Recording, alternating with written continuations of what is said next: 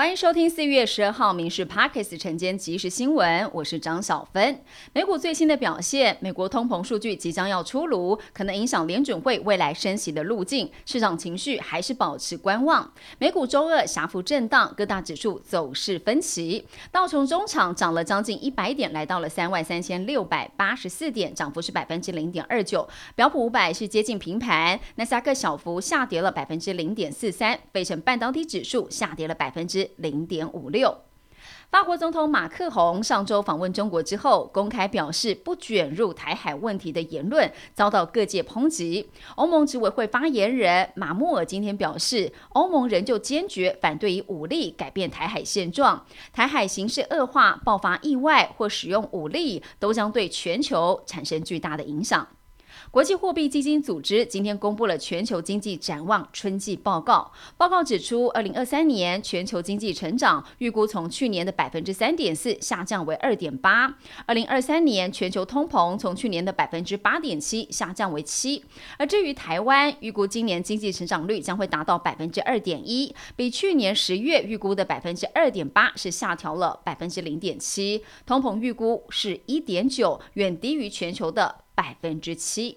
今天的天气，今天上半天还是多云到晴的天气。不过在中午过后，东北季风稍微的增强，大台北东半部地区还有中部以北山区会出现零星飘雨。温度方面则是变化不大，各地早晚低温大约十八到二十二度，白天北部东半部高温二十六、二十七度，中南部可以来到二十八到三十一度，南部近山区平地或者是河谷气温会更高一些。中南部日夜温差大，早出晚归要留意气温。的变化。教育部昨天公告了一百一十二学年学杂费收费基本调幅上限百分之零点五三，以此来估算的话，今年八月新学年公立大学学生每学期最多增加一百八十元，私立大学学生最多增加三百六十元，但是还是要送教育部审查通过才能够顺利的调涨学费。教育部是表示，大学如果要调涨学杂费，要先完成资讯公开等等校内的程序，再向教育部来提出申请。六月五号。下午五点钟截止。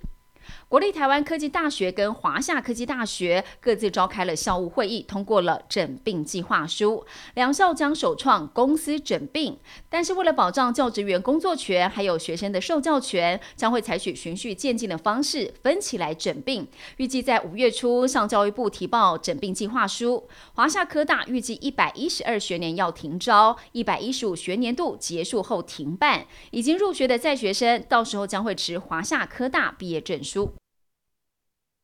有三个孩子的台北市长蒋万安兑现了他的竞选政见，只是台北市社会局推出补助计划，补助妇女产前、产后乘车，是否将会追加编列三千九百二十万的预算，让涉及北市的孕妇在产检到产后六个月都有搭计程车费用的一个补贴，每胎补助最高是八千元的乘车费，而且是不排付的，这是全国的最优福利，预计在七月会上路，而今年将会有七鲜明的孕妇社会。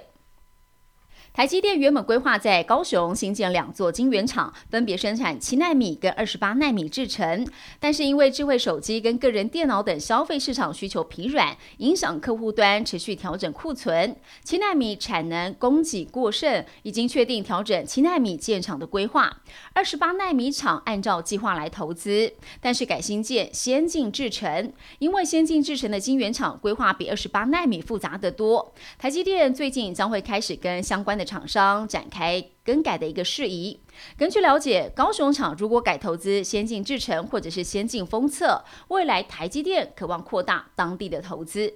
以上新闻由民事新闻部制作，感谢您收听。更多新闻内容锁定下午五点半《民事 Pockets 晚间即时新闻》。